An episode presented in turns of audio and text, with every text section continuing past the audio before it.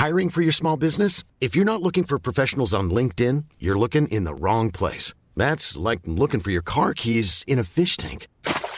LinkedIn helps you hire professionals you can't find anywhere else, even those who aren't actively searching for a new job but might be open to the perfect role. In a given month, over 70% of LinkedIn users don't even visit other leading job sites. So start looking in the right place. With LinkedIn, you can hire professionals like a professional. Post your free job on linkedin.com slash people today.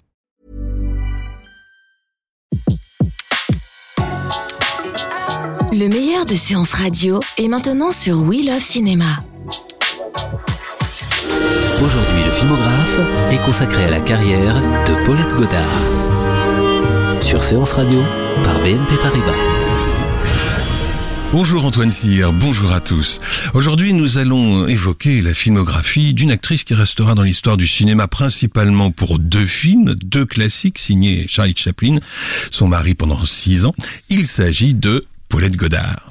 Elle n'était pas seulement jolie, a écrit Charlie Chaplin Jr. dans le livre consacré à son père, elle était chaleureuse et pleine d'enthousiasme pour tout.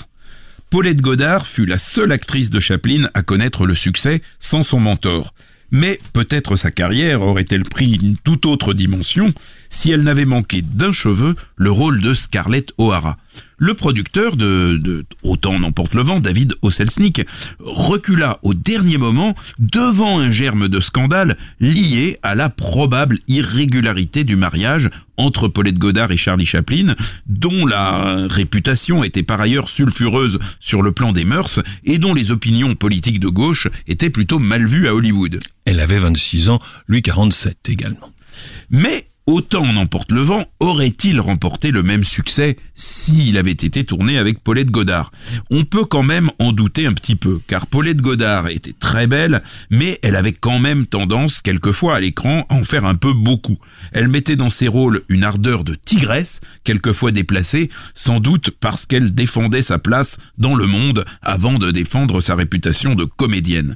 De ses consoeurs, elle disait « Je suis toujours embarrassée de rencontrer d'autres actrices de ma génération, nous avons si peu en commun, elles sont tellement dévouées à leur métier, et je trouve tellement désespérées. Contrairement à la plupart des autres actrices, elle cherchait Paulette Godard la fortune avant la reconnaissance de son talent, et elle comptait sans doute un peu trop pour réussir sur sa beauté féline et lumineuse.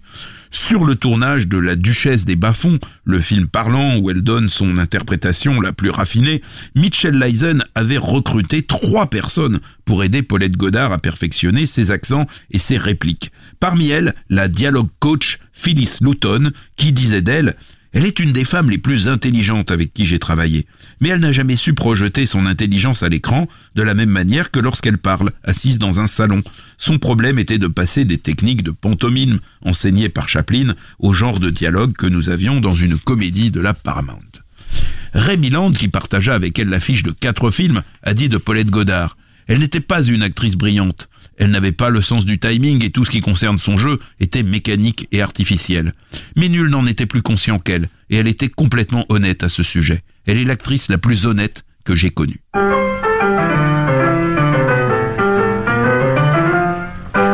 Le filmographe d'aujourd'hui sur Séance Radio est consacré à Paulette Godard. Paulette Godard est née Marion Pauline Lévy en 1910 à Great Neck. Et alors figurez-vous que Great Neck, c'est le village de Long Island qui inspirera à Francis Scott Fitzgerald le West Egg de Gatsby le Magnifique.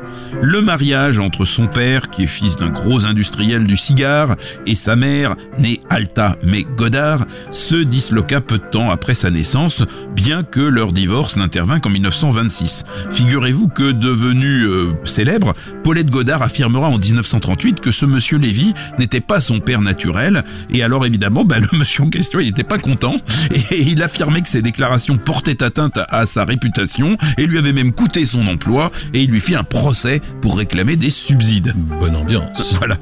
À l'âge de 16 ans, donc, la, jeune Marion, puisque c'est son, son prénom de, naissance, est présentée par son grand-oncle Charles Godard à Florence Ziegfeld, le roi des producteurs de revues dansantes en Amérique. Elle fait une furtive apparition dans Le signe sur la porte de George Fitzmaurice, qui est le premier rôle significatif de Barbara Stanwyck, et apparaît comme une des Goldwyn Girls dans Whoopi, comédie musicale de Thornton Freeland avec Eddie Cantor. Inspiré justement d'un spectacle produit à Broadway par le fameux Florence Ziegfeld. Elle est sous contrat avec Al Roach, le producteur de Laurel et Hardy, ce qui lui vaut d'apparaître dans Les Sans Soucis de George Marshall et Ray McCarey et Les Faubourgs de New York de Raoul Walsh. Aucun de ces rôles n'est crédité avant les temps modernes, en 1936.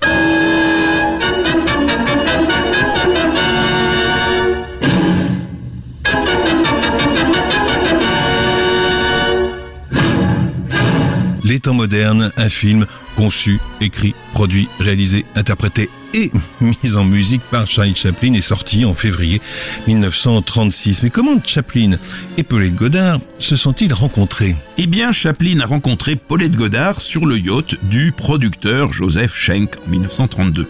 Ils vivent euh, à l'époque euh, ensemble sans être mariés.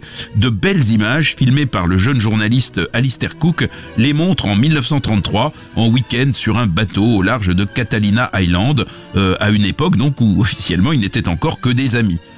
Chaplin donne à sa compagne, Paulette Godard, un rôle essentiel dans Les temps modernes en 1936, son dernier film presque sans parole. Elle est la gamine, une jolie orpheline aux pieds nus, vivant près des docks, qui attendra Chaplin après chacune de ses mésaventures, trouvera une masure pour euh, abriter leur amour et partira avec lui sur la route dans la magnifique image finale du film.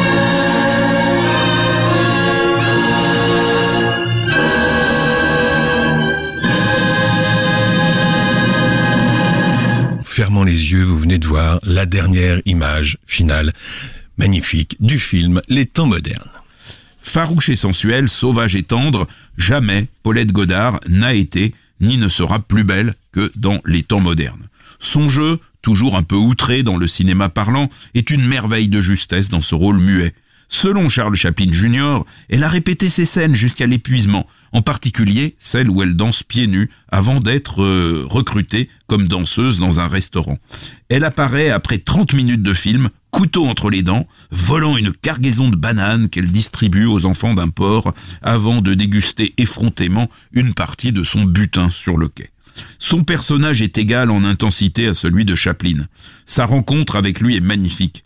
Elle vole un pain et, dans sa fuite, le percute. Elle est rattrapée par ses poursuivants, mais Chaplin s'accuse du vol. Pendant tout le film, ils ne cesseront d'avoir de tels élans l'un pour l'autre. Après s'être perdus de vue, ils se retrouvent fortuitement dans un panier à salade dont ils s'échappent ensemble et vivent une histoire d'amour bucolique en marge de la société.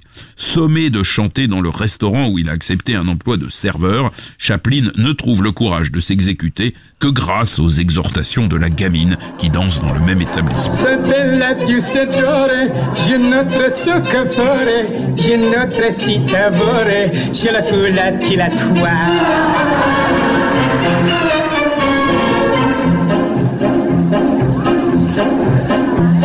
Spinach o la bouchon, cigarette bello, si racchi spaghetto, le tua,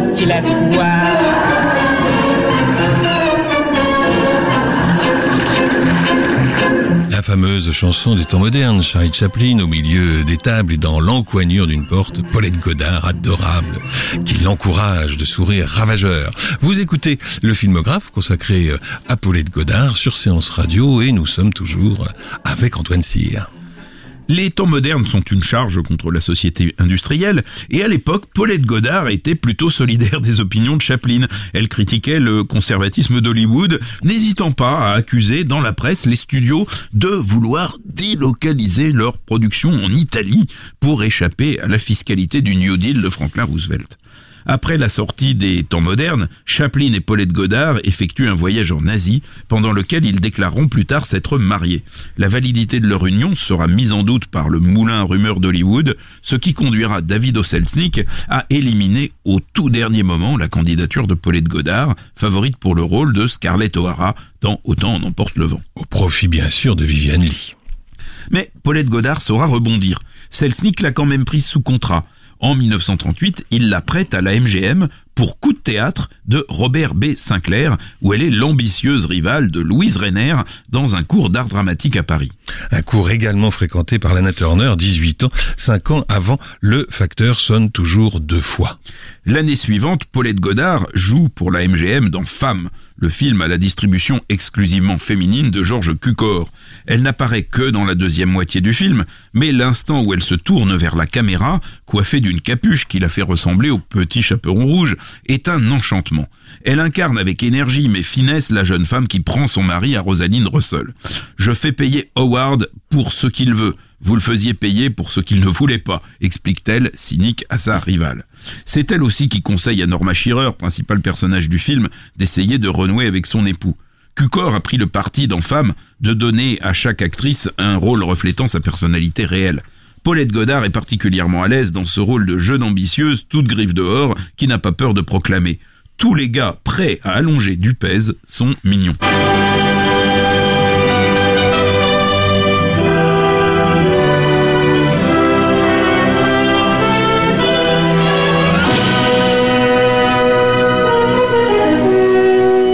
Toujours en 1939, Paulette Godard triomphe dans Le mystère de la maison Norman, en, donc en 39, d'Eliot S. Nugent, qui est un remake humoristique d'un classique du film d'horreur qui se déroule dans un mystérieux manoir de Louisiane. Et le film était également exploité en France sous le titre de Le chat et le canari.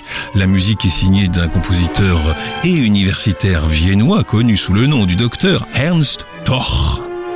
Quelle belle prononciation, n'est-ce pas? Alors dans ce film, donc euh, à, la, musique de Ernst Toch, six héritiers doivent assister à l'ouverture d'un testament.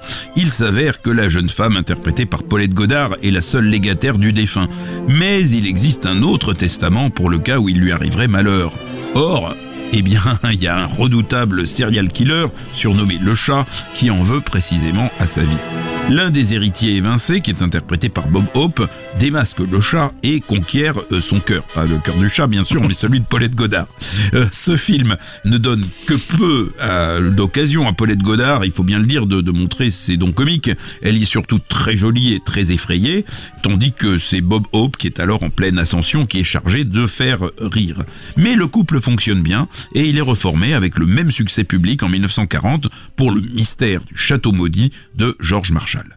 Paulette Godard est désormais sous contrat avec la Paramount. Et c'est dans ce film, Le mystère du château maudit, également interprété par Anthony Quinn, que le grand Robert Ryan fit ses discrets débuts. Il avait 31 ans. Paulette Godard est à nouveau dirigée par George Marshall dans L'Or du ciel en 1941. Figurez-vous que c'est le seul film qui ait été produit par James Roosevelt, qui était donc le fils du président Roosevelt. C'est une sorte de, de, Roméo et Juliette, enfin sans drame, hein, euh, mais comique et musical, transposé dans le monde alors en plein essor de la radiodiffusion.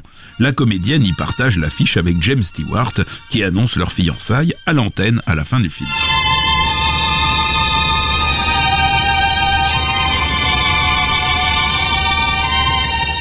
Avant de retrouver George Marshall avec L'Or du ciel, elle avait retrouvé Chaplin, qui lui avait confié le rôle de la jeune juive Hannah dans Le Dictateur en 1940. Comme dans les temps modernes, elle est pauvre et subit ici la violence des miliciens nazis. Pendant une accalmie dans les persécutions, le barbier juif incarné par Chaplin lui fait prendre conscience de sa beauté à l'occasion d'une jolie scène où il avait distraitement commencé par lui tailler la barbe. Mais les persécutions reprennent et Anna fuit dans un pays encore libre, tandis que son ami est envoyé en camp de concentration. À la fin du film, le barbier, qui a pris la place du dictateur, prononce un beau discours d'amour et de tolérance et appelle Anna. M'entends-tu Où que tu sois, lève les yeux. Sur le visage couvert de larmes et finalement radieux de Paulette Godard se reflète l'espoir d'un avenir meilleur. Hannah, can you hear me? Wherever you are, look up, Hannah. The clouds are lifting. The sun is breaking through. We are coming out of the darkness. Look up, Hannah. The soul of man has been given wings, and at last he is beginning to fly. He is flying into the rainbow, into the light of hope, into the future, the glorious future that belongs to you, to me, and to all of us. Look up, Hannah. Look up.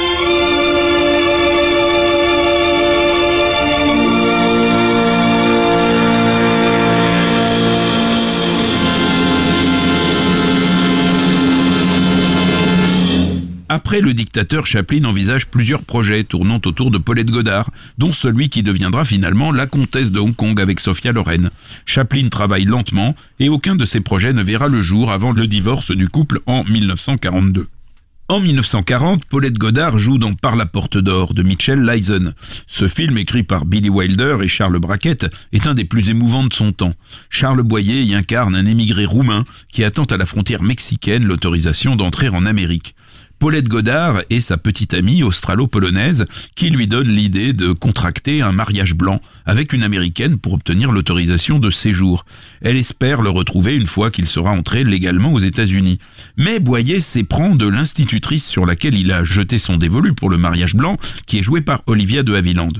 Paulette Godard est furieuse et elle révèle la combine à sa rivale, mais au moment où elle le fait, on peut dire que déjà Boyer ne lui appartient plus. Mais la jeune femme interprétée par Paulette Godard est assez cynique et finalement, à la fin du film, elle se console déjà en servant de secrétaire à un aspirant à l'immigration qui est très riche mais qui parle à peine euh, l'anglais. Charles Boyer, dans ce rôle, est acclamé par la critique et Olivia de Havilland est même nommée à l'Oscar. Rien de tel pour Paulette Godard, dont le rôle est moins émouvant, mais sa collaboration avec Mitchell Leisen se poursuivra sur trois autres films. On se souviendra que c'est la sœur d'Olivia de Havilland, John Fontaine, qui cette année-là remporta l'Oscar de la meilleure actrice pour Soupçon d'un certain Alfred Hitchcock et que, malgré six nominations à l'Oscar, Billy Wilder, donc euh, co-auteur du scénario, fut tellement mécontent de la façon dont Mitchell Leisen avait euh, porté à l'écran son, son histoire qu'il décida d'arrêter d'écrire pour les autres, entamant ainsi euh, sa carrière de prolifique réalisateur quelques mois plus tard avec Uniforme et Jupon court.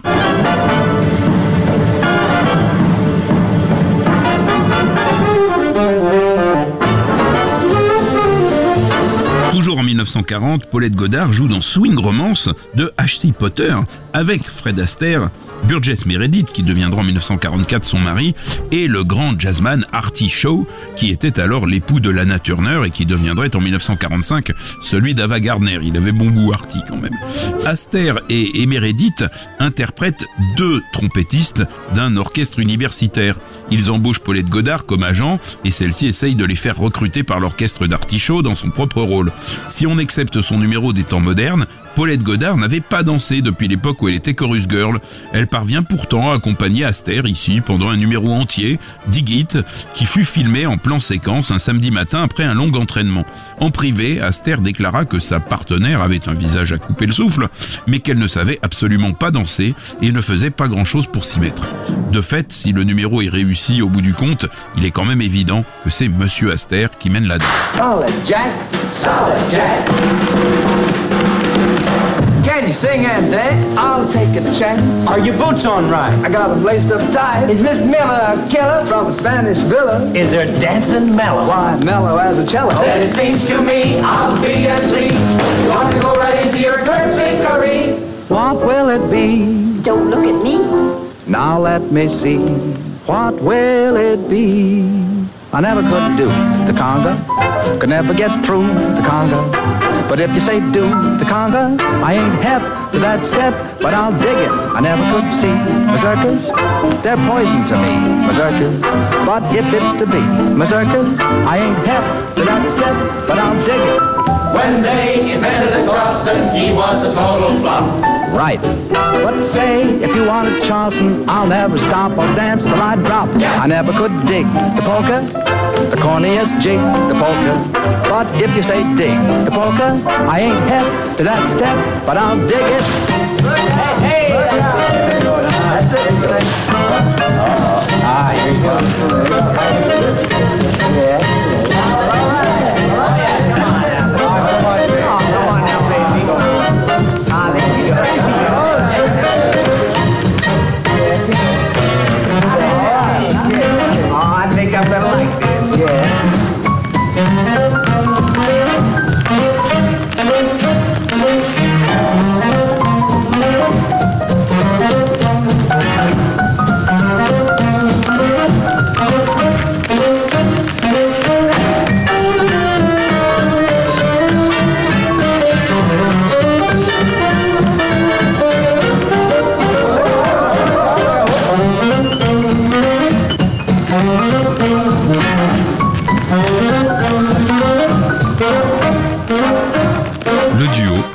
Godard, Fred Astaire dans Swing Romance, un film de H.C. Potter qui, un an plus tard, dirigera l'inoubliable, mythique, culte Elsa Poppin. La musique de Swing Romance est non seulement interprétée par Artichaut et son orchestre, mais c'est lui également qui l'a composée. Il fut même nommé à l'Oscar de la meilleure chanson originale et de la meilleure musique. Enfin, pour ceux qui ne situent plus très bien Burgess Meredith, dont vous parliez à l'instant, je rappellerai que 36 ans après Swing Romance, il devint à l'âge de 69 ans et pour quatre films de la saga, l'entraîneur et le confident d'un certain Rocky Balboa, alias euh, Sylvester Stallone. Voilà, et pour les amateurs de cinéma bis, je crois me souvenir qu'il joue aussi un des méchants dans le Batman de 1966 avec Adam West. Je vous fais entière confiance. Ouais, je crois que vous pouvez. Vous écoutez toujours le filmographe sur Séance Radio. Aujourd'hui, Antoine Cyr, le grand Antoine Cyr, nous raconte Paulette Godard. Et nous étions euh, avec euh, Swing Romance en 1940. Nous y restons? Oui. En 1940, jou- Paulette Godard joue aussi dans le premier de ses trois films, avec Cécile B2000, Les Tuniques écarlates. Gary Cooper y incarne un ranger du Texas venu remplir une mission au Canada. Il se retrouve mêlé au combat des soldats locaux vêtus de rouge contre des rebelles métis qui ont embarqué les Indiens dans leur combat. Paulette Godard est la fille de Corbeau, un chef métis. Elle est folle d'amour pour un des soldats qui combat son père, interprété par Robert Preston. Incapable de trahir sa cause, elle s'abstient de prévenir les tuniques écarlates qu'un piège leur est tendu, mais séquestre l'homme qu'elle aime dans l'espoir qu'il échappera au massacre. Cet amour désespéré rend bien plat le flirt inassouvi entre la plutôt placide Madeleine Carroll et Gary Cooper. La critique a beau considérer que Paulette Godard en rajoute un peu trop dans le drame, le film est le plus gros succès de la Paramount en 1940 et contribue à la faire prendre au sérieux dans les rôles tragiques. Avant Paulette Godard, Cécile B2000 avait imaginé d'autres actrices pour ce rôle, entre autres Marlène Dietrich et Simone Simon. En 1942, Paulette Godard signe avec la Paramount un contrat de 10 ans qui l'autorise à faire un film par an pour un autre studio. Elle joue pour la deuxième fois dans un film de Cécile B2000, Les Naufrageurs des mers du Sud. À défaut d'avoir obtenu le rôle qu'elle convoitait dans Autant en emporte le vent, elle joue finalement ici une sorte de Scarlett O'Hara des mers. Loxy est une fille de bonne famille qui, au désespoir de sa mère, a un tempérament de garçon manqué. Elle organise des expéditions pour récupérer les marchandises des bateaux qui s'échouent accidentellement sur les récifs de Floride. Mais certains naufrages sont organisés par les marins eux-mêmes pour s'approprier les cargaisons avec l'aide de comparses. Loxy tombe amoureuse du capitaine Stuart, et Stuart, il est interprété bah, par quelqu'un qu'on a plutôt l'habitude de voir sur un cheval, puisque c'est John Wayne. Et donc euh, Wayne est soupçonné d'avoir organisé un de ces naufrages volontaires. Il est charmé et il vante le regard de la jeune femme qui fait 20 mètres de profondeur. Elle espère euh, protéger des foudres de la justice l'homme qu'elle aime, et pour ça elle séduit un certain Tolliver, qui est l'avocat de la compagnie maritime et qui est incarné par Ray Milland. Celui-ci se prend au jeu et lui propose le mariage. Elle refuse, affirmant qu'elle veut épouser un homme, un vrai, qui peut soulever une voile et affronter la tempête, pas un beau parleur efféminé. Donc le gars qui peut soulever une voile et affronter la tempête, c'est John Wayne, et celui qu'elle qualifie de, beau parleur efféminé, c'est ce pauvre euh, Rémi Land, alias donc l'avocat Tolliver. Seulement justement, Tolliver apprend que Stuart s'apprête à couler le bateau dont il vient de prendre le commandement. Il essaye de l'intercepter en allant à la Havane avec la goélette de Loxy, mais celle-ci ne veut pas croire à la culpabilité de l'homme qu'elle aime et coupe rageusement les drisses de son bateau pour l'immobiliser. Les naufrageurs des mers du Sud est loin d'être une fresque réaliste. C'est un conte filmé dans lequel le Technicolor est au service de trois éléments. La mer, le ciel et les yeux de Paulette Godard. Qu'elle incarne avec outrance son personnage de sudiste au sang chaud n'est pas plus gênant que ne le sont les violines saturées ou les émeraudes acidulées du décor. Le film remportera l'Oscar des meilleurs effets spéciaux et euh, il a eu beaucoup de succès. Il arriva même en tête du box-office personnel de John Wayne.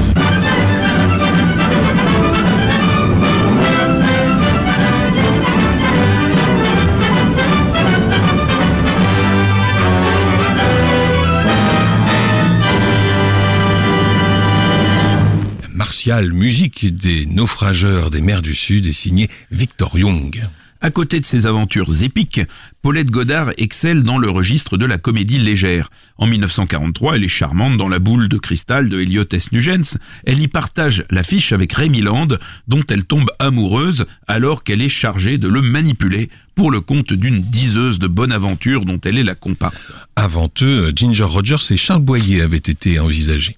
En 1943, Paulette Godard contribue au cinéma patriotique en jouant dans Les Anges de Miséricorde de Mark, de Mark Sandrich, consacré à un groupe d'infirmières qui avait été piégées dans l'île de Batane pendant la guerre du Pacifique et miraculeusement sauvées avant l'invasion des Japonais. Ce film fut également rebaptisé en France Celle que fiers nous saluons. Oui, c'est qui est très proche du titre original anglais qui est So Proudly We Hail. Voilà. Et donc, euh, on trouve Paulette Godard aux côtés de Claudette Colbert et de Véronique Alec. Alors, Paulette Godard, elle incarne une infirmière dont la personnalité est, au début du film, particulièrement légère et insouciante. Elle entend à peine le bulletin radio qui annonce le drame de Pearl Harbor, comme si c'était voilà une, publicité pour des, des, des, chaussettes. Mais à mesure que le, le, piège se referme, elle fait partie des infirmières les plus déterminées, s'épuisant à la tâche et courant sous les bombes. Bien que le personnage le plus émouvant soit quand même celui de, de Véronique Alec, Paulette Godard est la seule actrice du film à obtenir une nomination à l'Oscar au titre du meilleur second rôle. Il est peut-être temps d'avouer que notre Paulette Godard ne remportera jamais l'Oscar et n'aura pas d'autre nomination que celle-ci. En 1960, en revanche, elle aura droit à son étoile sur le Walk of Fame d'Hollywood, exactement sur Vine Street, entre Yucca Street et Sunset Boulevard. Vous voyez ça d'ici.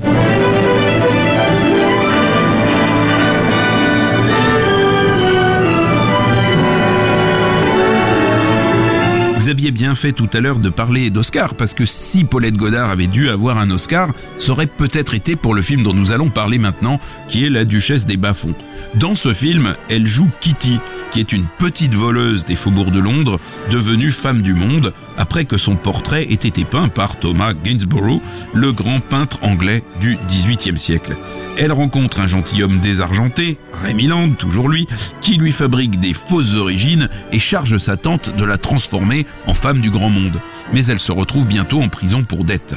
Pour obtenir l'argent de sa libération, elle épouse un homme, joué par Denis Hoey, qui est tué par une de ses domestiques, puis elle se remarie avec un vieux duc, qui est joué par Reginald Owen, qui meurt lui aussi, et lui laisse une fortune considérable.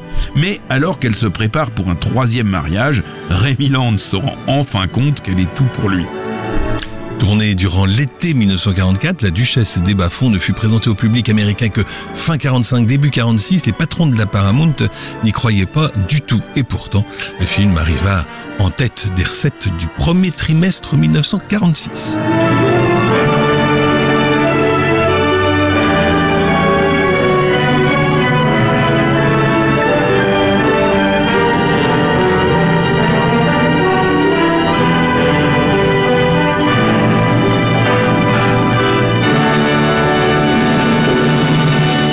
Duchesse des Bas-Fonds a été souvent comparée à Ambre, film en costume réalisé à la même époque par Otto Preminger, mais il est plus léger, moins désespéré. Les scènes les plus extraordinaires sont celles où la tante alcoolique enseigne à Kitty tout ce qu'elle devrait savoir pour donner le change en société. Lire, écrire, respecter l'étiquette, prendre l'accent noble et même agiter son éventail d'une manière correspondant aux variations de son humeur. Pour ce film, Paulette Godard a dû s'imprégner de deux accents anglais distincts. Son parler cockney du début du film lui a été enseigné par Connie Emerald. Et Connie Emerald, si vous suivez bien le filmographe, vous savez que c'est la mère d'Aida Lupino. Bien sûr. Et alors de l'autre côté, on a Constance Collier qui fait une extraordinaire composition dans le rôle de la tante de Rémi Land, donc dans cette alcoolique qui a été chargée par Milan d'apprendre l'étiquette à, à, à, Paulette Godard. Mais elle fait aussi euh, hors écran, euh, elle, elle joue le rôle de coach et elle fait travailler à Paulette Godard son accent aristocratique. Finalement, ce rôle est vraiment un des plus beaux de Paulette Godard, et grâce aux moyens mis en œuvre autour d'elle par Lyson, celui où elle joue le plus juste. Les deux portraits d'elle, qui sont peints dans le film par Gainsborough, sont des copies de tableaux réels, les portraits de Madame Graham de 1775 et de la Vicomtesse de Ligonier de 1771. Paulette Godard tourne à nouveau pour Lyson dès l'année suivante dans Suddenly It's Spring, une comédie dans laquelle Fred McMurray tente désespérément de lui extorquer son consentement au divorce.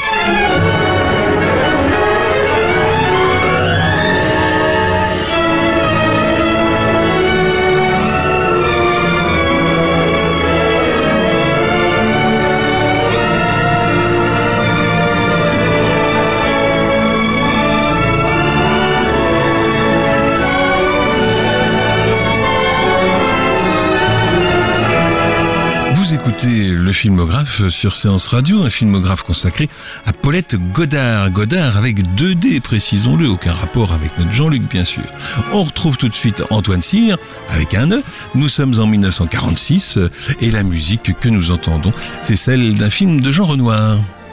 Oui, en 46, Jean Renoir, encore dans son exil américain, adapte le journal d'une femme de chambre d'Octave Mirbeau. Fasciné par Paulette Godard dans les films de Chaplin, il lui propose le rôle de Célestine, domestique décidée à faire fortune sur le dos de ses maîtres, qui entre au service d'un couple de bourgeois décadents, les Lanlaire. Madame Lanlaire, incarnée par Judith Anderson, que les amateurs de, de Alfred Hitchcock connaissent bien, Évidemment, dans Rebecca. parce qu'elle est Madame d'Anvers dans, dans Rebecca. Donc euh, Judith Anderson, là, n'est pas mise d'Anvers, elle est Madame Lanlaire, et donc elle pousse la jeune femme dans les bras de son jeune fils tuberculeux, qui est interprété par Hurt Hatfield. Et donc euh, ce jeune garçon tombe amoureux de la femme de, de la, de la femme de chambre, mais le valet de la maison, qui est incarné par Francis Lederer, projette de partir avec Célestine et aussi avec l'argenterie des Lanlaire. Dans cette histoire cruelle racontée sur un ton de farce, Paulette Godard, teinte en blonde, compose une Célestine énergique et arriviste, mais finalement sentimentale. Le réalisateur, conquis, proclame Je retrouve la gamine des temps modernes, la seule différence est que les haillons ont fait place à des vêtements d'une élégance raffinée. Paulette Godard et son mari Burgess Meredith ont participé avec Jean Renoir et Bénédicte Bojos à la création de Camden Productions, une société spécialement créée donc pour ce film après que la RKO ait refusé de produire le projet du metteur en scène français. Et c'est Burgess Meredith qui rédige cette première adaptation du roman de Mirbeau, 18 ans avant la version de Louise Buñuel avec Jeanne Moreau. Et en 46, euh, à Hollywood, la censure veillait et a utilisé ses gros ciseaux. 1947 est la dernière grande année pour Paulette Godard.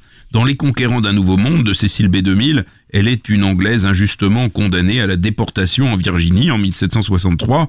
Un capitaine incarné par Gary Cooper la prend sous son aile. Et dans le rôle du chef indien, Boris Karloff. Alors ensuite, nous avons aussi en 47 Un mari idéal d'Alexandre Corda, où elle incarne une aventurière qui fait chanter le sous-secrétaire britannique aux affaires étrangères, interprété par Hugh Williams. Ce film est pourtant un échec critique et commercial complet. Bien qu'adapté d'une pièce d'Oscar Wilde jouée à Broadway depuis 1895. À l'époque, Paulette Godard adhère au comité pour le premier amendement qui, à l'initiative notamment de Lorraine Bacall et de Humphrey Bogart, s'est dressé contre la chasse aux sorcières, déclenchée par le fameux Haut Comité aux activités anti-américaines contre les communistes d'Hollywood, ou supposait-elle. L'actrice est elle-même étroitement surveillée, mais sa fortune et son mode de vie la mettent à l'abri de tout soupçon de communisme. Elle était tellement peu suspecte d'être communiste que Jean Renoir a écrit dans ses mémoires à quelqu'un qui l'accusait d'être communiste, elle répondait en le menaçant de lui lancer son collier de diamants à la figure.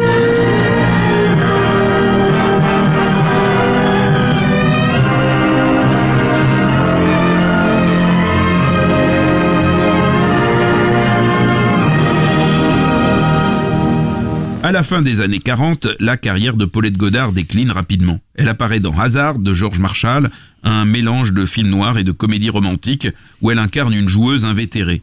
Endettée auprès d'un propriétaire de nightclub, elle joue avec lui à un jeu de cartes et en cas de victoire, elle est libérée de sa dette, mais si elle perd, ce qui est le cas, elle doit épouser l'homme.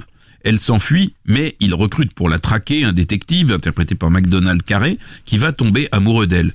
Paulette Godard est encore très belle, mais elle a perdu la grâce qui illuminait jadis ses comédies, sans avoir acquis, il faut bien le dire, le mystère vénéneux d'une héroïne de film noir. Hazard est un échec critique et public. Et pourtant, il était adapté d'un roman de Roy Chancellor qui, six ans plus tard, aura davantage de chance, de chance lorsque euh, Nicolas Ray euh, tournera Johnny Guitar, adapté d'une autre de ses œuvres. La musique de Hazard est signée Frank Skinner. Paulette Godard retrouve MacDonald Carré en César Borgia dans un film oublié de Mitchell Leisen, La vengeance des Borgia, où elle incarne une Lucrèce sympathique qui prend parti pour son mari, John Lund, qu'elle avait d'abord tenté d'empoisonner. Et 18 ans avant de devenir l'homme de fer, Raymond Burr est ici l'ami et l'homme de main de César Borgia. En 1950, Paulette Godard se voit offrir ce qui semble être une chance de relancer sa carrière, mais va s'avérer dans les faits un piège. Le grand réalisateur mexicain Emilio Fernandez réalise The Torch, un remake anglophone d'Enamorada, un grand succès de 1947, dans lequel une riche propriétaire terrienne, interprétée par l'ombrageuse Maria Félix, rend fou d'amour un général zapatiste incarné par Pedro Armendáriz. La star mexicaine, parfaitement à l'aise dans un rôle de grande bourgeoise, fière et sentimentale, se montre aussi inspirée lorsqu'elle joue le doute que lorsqu'elle incarne la colère. Reprenant son personnage dans The Torch, Paulette Godard n'a ni la latinité ni l'ambiguïté de sa devancière. Le remake par euh, Fernandez de son propre film est suffisamment fidèle à l'original pour en conserver une partie de la magie, mais tout ce qui est perdu l'est par la faute de la pauvre Paulette Godard. Le New York Times est impitoyable. Dans notre commentaire sur la performance de Miss Félix, nous écrivions Miss Félix mérite justement sa réputation d'actrice mexicaine la plus incandescente. Elle est une artiste merveilleusement expressive. Hélas, le même enthousiasme ne peut s'appliquer à Miss Godard lorsqu'elle joue. Ses colères manquent de spontanéité et de vigueur animale. Son style est dans l'ensemble grossier et surfait. Il rend complètement faux son personnage de femme de haute naissance. Seule la fin du film, lorsque Paulette Godard quitte son mariage aristocratique pour s'en aller marcher à côté du cheval de Pedro Armendáriz est d'une puissance telle qu'elle emporte sur son passage les insuffisances de l'actrice. Oui, car il faut préciser que Pedro Armendáriz jouait le même rôle aux côtés de Maria Félix, donc il jouait dans les deux films. Absolument. The Torch fut le dernier projet artistique d'envergure de Paulette Godard. En 1949, elle joue dans Anna Lucasta, réalisée par Irving Rapper d'après une pièce de Philippe Jordan. Elle incarne une jeune femme issue d'une pauvre famille polonaise que celle-ci utilise comme appât dans l'espoir de soutirer de l'argent à un jeune homme fortuné. Un rôle initialement attribué à Susan Hayward. On la retrouvera encore dans quelques fantaisies orientales, Les Mille et une filles de Bagdad d'Edgar G. Ulmer en 1952 et Sins of Jezebel de Reginald Leborg en 53, ainsi que dans Meurtre sans empreinte, un film anglais de Terence Fisher tiré d'un roman signé, tenez-vous bien, de George Sanders, mais qui avait été en réalité écrit par Lee Brackett, la scénariste d'Howard Hawks. Notamment pour Le Grand Sommeil huit ans plus tôt et pour Rio euh, Bravo cinq ans plus tard.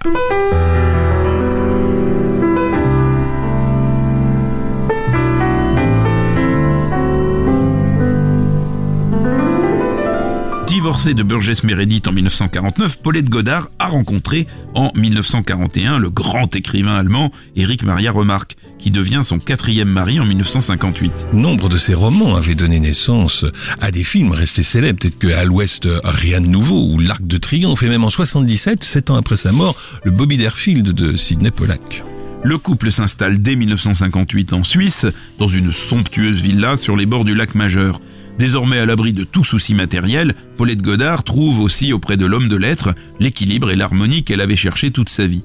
Menant une vie mondaine très active, elle limite ses apparitions à quelques émissions de télévision et à un film de Franco Maselli avec Claudia Cardinal et Shelley Winters. Les deux rivales, en 1964. D'après le premier roman d'Alberto Moravia.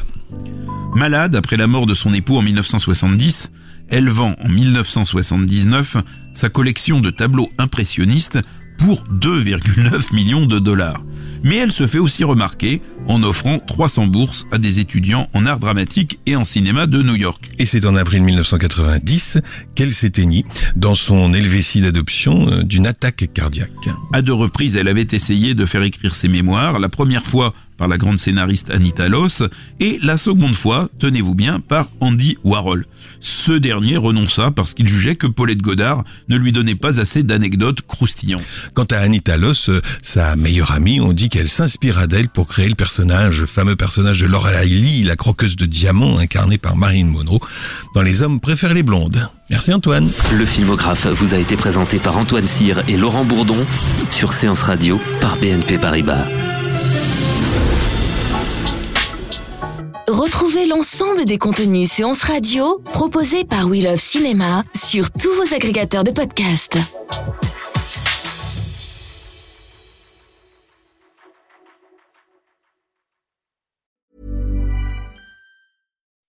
When you make decisions for your company, you look for the no-brainers. If you have a lot of mailing to do, stamps.com is the ultimate no-brainer.